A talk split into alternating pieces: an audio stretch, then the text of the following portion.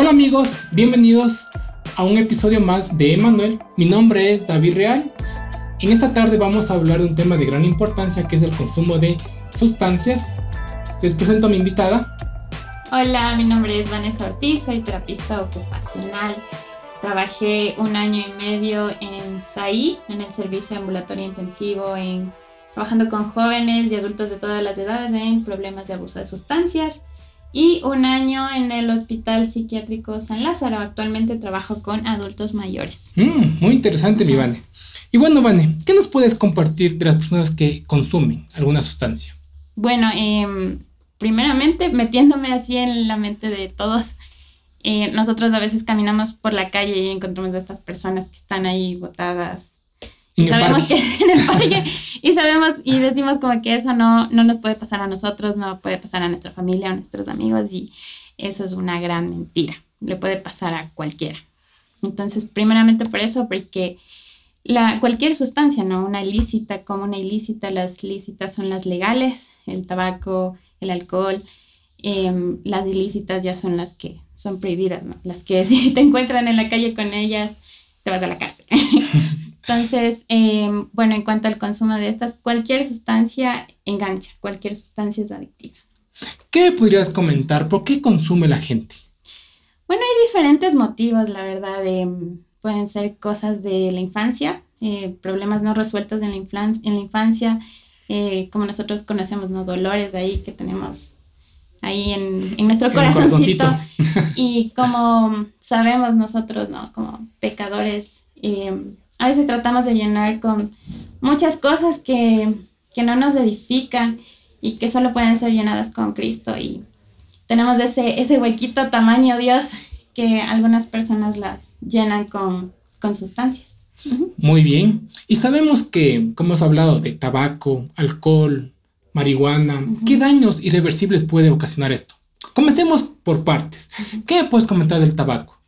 ¿Cuáles son la principal causa? O sea, por ejemplo, si yo fumo una vez a la semana o me pego una cajetilla a diario, ¿qué es las enfermedades que podría ocasionar a mi cuerpo? Bueno, eh, cuando dijiste, ¿no? Una vez a la semana me hiciste acuerdo que hay niveles de consumo. Ya. Y, por ejemplo, tenemos la experimentación que a veces consumimos como primera vez, ¿no? Por experimentación, por curiosidad. Y poco a poco se va haciendo un hábito y se va haciendo, se, va, se convierte en un abuso en una bolsa de sustancias. Entonces, eh, como te dije, no pensamos que no nos puede pasar y pasa. Entonces, comenzando por ahí, eh, no es un secreto que muchas personas tengan cáncer pulmonar por fumar. No sé si has visto que incluso hay personas que, que tienen este, este... Un huequito. El huequito. Eh, y incluso tienen esta voz, esta voz electrónica porque ya no pueden hablar. ¿No, has visto? Sí, eso te iba a decir, pues hasta, hasta en unas películas son de bromas se ponen hasta acá el tabaco. Entonces, hay consecuencias muy graves de, yo podría decir que la muerte por cualquier sustancia, por cualquier sustancia. Em, eso en cuanto al tabaco, al alcohol, el cáncer de hígado, que es un problema de salud pública, un gasto hospitalario que tenemos porque hay muchas personas que tienen cáncer de hígado y esa es la consecuencia de una vida llena de de consumo de alcohol. De libertinaje. y, en realidad son personas que, que, han vivido con esta cadena, ¿no? Toda su vida y terminaron en, cáncer, en, dolor y muerte. Puede ser. Pero, ¿qué opinas de esta empresa de tabacos, no? O sea, yo, yo, yo, yo, te digo la verdad, no he consumido. Pero he podido ver varias imágenes, ¿no? Fumar causa cáncer. Fumar te va a dejar estéril. No sé si has visto que el consumidor de tabaco ve la la imagen y sigue consumiendo. Y no le importa. no le importa. Ya, em, bueno, hay muchas razones, pero no sé si te has dado cuenta que la imagen no las detiene. Ah. Una imagen no les ha dicho nada porque ves la imagen, ah, qué feo, y consume. Entonces, eh, en realidad es el, el, tratar el por qué está consumiendo. Porque, por ejemplo, en el tabaco puede ser ansiedad. Estoy ansioso y consumo.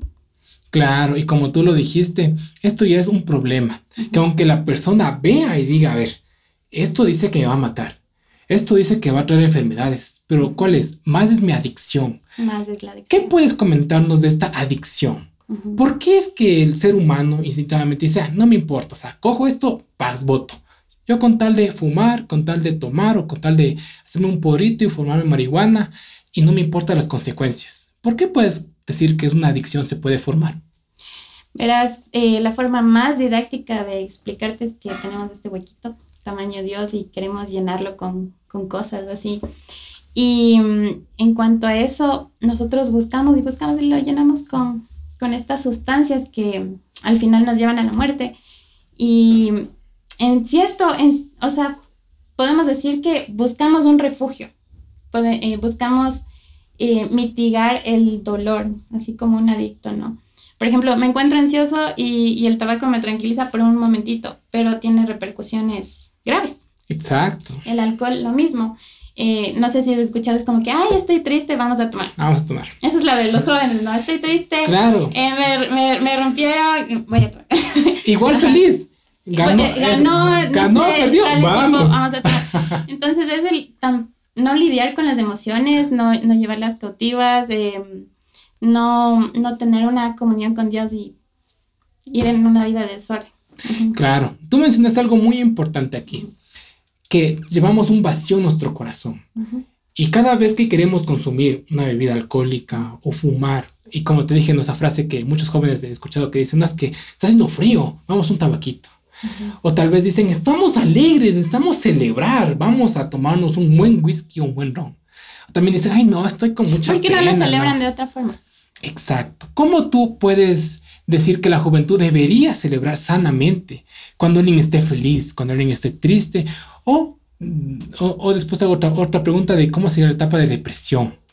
¿Cómo sería bueno asimilar un joven cuando esté pasando estas, estas etapas? Por ejemplo, cuando estuvieras feliz y quieres celebrar. Claro. De una forma sana. Sal con amigos que sean saludables. o sea, también es con quién te rodeas. Eh, es el entorno. El entorno. Y tú también, o sea, lo que, lo que quieres para tu vida, ¿no? Quieres, quieres un momento de placer o quieres una vida de gozo. Pero, ¿qué opinas tú de la gente que, un ejemplo, te digo, a ver, mis, mis, el círculo que me rodea es de gente que consume sustancias. ¿Qué mensaje le, darías tú? ¿Cómo se podría salir de ese círculo y cómo podría generar otras amistades? Por ejemplo, en la iglesia podemos encontrar amistades que edifican. Ya. Podemos encontrar personas que aman a Cristo.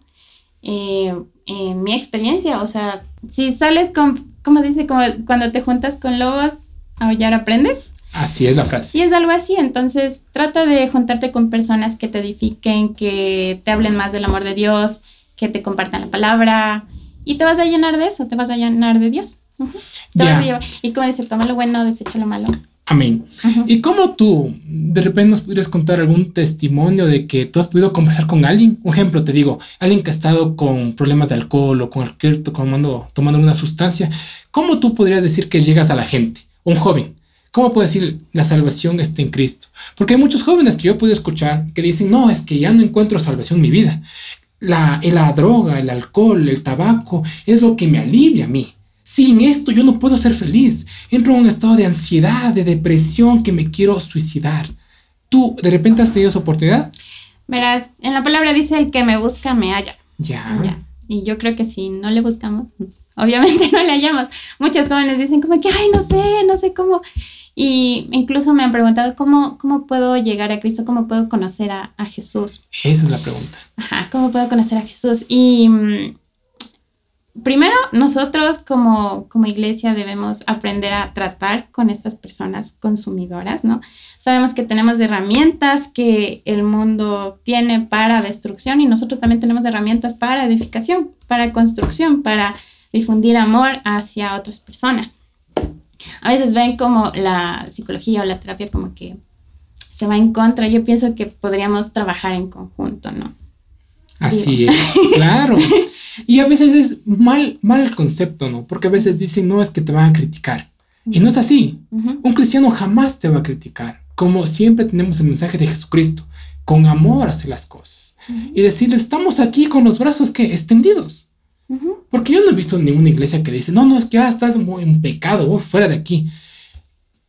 Eh, alguna vez, una vez leí este versículo que dice que de lo más vil de este mundo serán los llamados. ¿Qué, qué se te viene solamente? Verás, eh, en cuanto a, verás, cuando estaba eh, trabajando con, las personas con abuso de sustancias. Ya. lo que pude había de todo, ¿no? Verás, había de todo, pero lo que pude ver era personas con dones.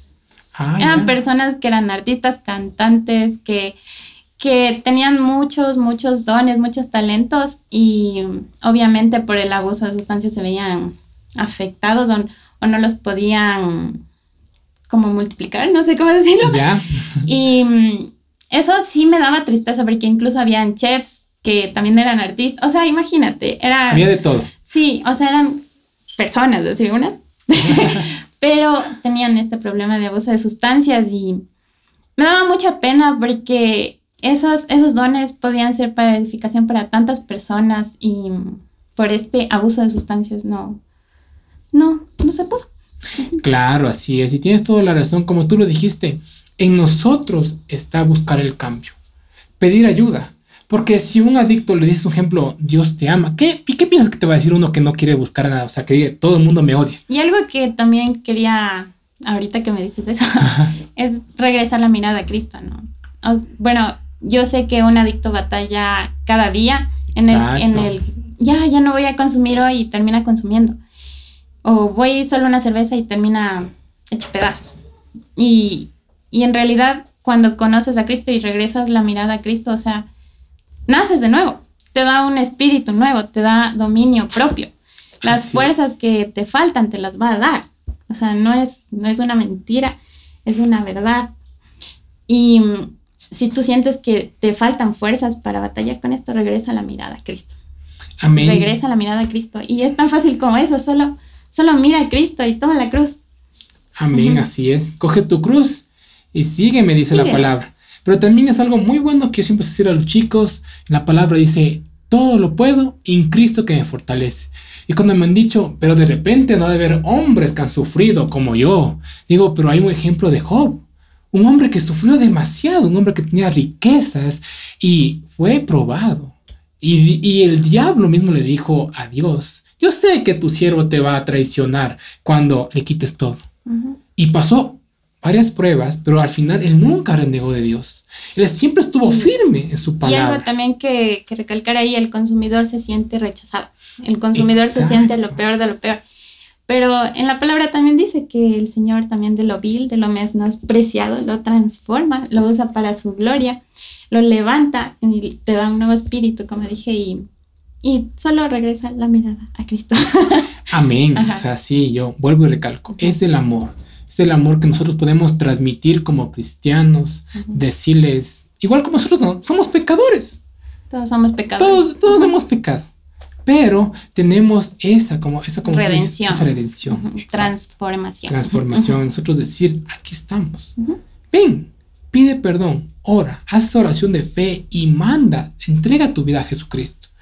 Y con tales no, porque mucha gente, bueno, sí conocen un poco de Jesús, pero no saben por qué vino a la tierra. Como dice, de, oída, de oídas te había oído, más hoy mis ojos te ven, y yo creo que eso era profético, porque habíamos escuchado de Jesús, pero cuando ya lo conoces, o sea, lo ves.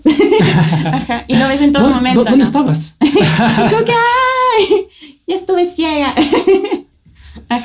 No, sí es un tema en el cual si nos pusiéramos a hablar, creo que nos faltaría horas, tiempo, porque es un tema de gran importancia. Pero cuéntame, Vane, ¿qué podrías tú aconsejar a esta gente? ¿A los chicos? A los chicos que son consumidores de cualquier sustancia. De cualquier sustancia. Em, primero, en serio, en serio, o sea, si están ahí en su cuartito, em, si tienen esa hambre de Cristo y, y han preguntado si dónde está Dios, pueden orar pueden buscarlo, el que busca lo encuentra. Amén. Y mm, segundo, busquen ayuda. O sea, tenemos herramientas para edificación y, busquen ayuda, busquen ayuda en sus padres, eh, busquen ayuda psicológica en la iglesia, obviamente. Primerito, corran a la iglesia. y mm, eso yo pienso, porque de ahí ya viene la transformación, de ahí viene ya la oración, que comienzas una comunión con Cristo, que comienzas a leer la palabra, que comienzas a conocer más de quién es Cristo y por qué vino al mundo, por qué murió por ti, por qué resucitó. Amén. Y como dijo Bande, sería bueno intentar como vincularles, ¿no? La parte psicológica y la parte del pastor, para que entre los dos puedan analizar. puedan dar un resultado más efectivo. Es que como, como hablaba, ¿no? no es que trabaja uno por un lado, otro por el otro. Son herramientas que deberían trabajar juntas para ayudar a esta persona. Exacto. O sea, ha sido un tema de gran importancia. Amén. Amén. Y bueno, Vane, ha sido un tiempo de gran bendición. Vamos a orar para poder terminar, porque como te dije, el tiempo es corto. Quisiéramos que por favor nos compartas una oración, que ores por esa juventud que necesita escuchar la palabra, enamorarse cada día de Jesucristo y entiendan quién es nuestro Salvador. Amén. Bueno, cerremos nuestros ojitos. Mi Dios, te doy gracias, Padre, porque permites que este mensaje de tu amor, de tu salvación, de tu redención se difunda. Que no hay, no hay una cadena permanente para los que estamos en ti, porque en ti hallamos esa transformación, esa libertad, mi Dios. Permite que ese entendimiento llegue a estas personas que se encuentran batallando con, con el abuso de sustancias, con, el consumo de cualquier sustancia, con esos dolores, con, con que ya quieren ser libres y no pueden porque no es por sus fuerzas, es porque tú nos provees de esas fuerzas, tú nos provees de tu espíritu, mi Dios. Te pido que los bendigas, que los guardes, que les ayudes a buscar ayuda y que te encuentren a ti. En nombre de Jesús, amén. Amén. Así es, así es mis amigos. Les mando un fuerte abrazo. Que Dios les bendiga y estén atentos a más videos que se subirán a la plataforma. あいよー。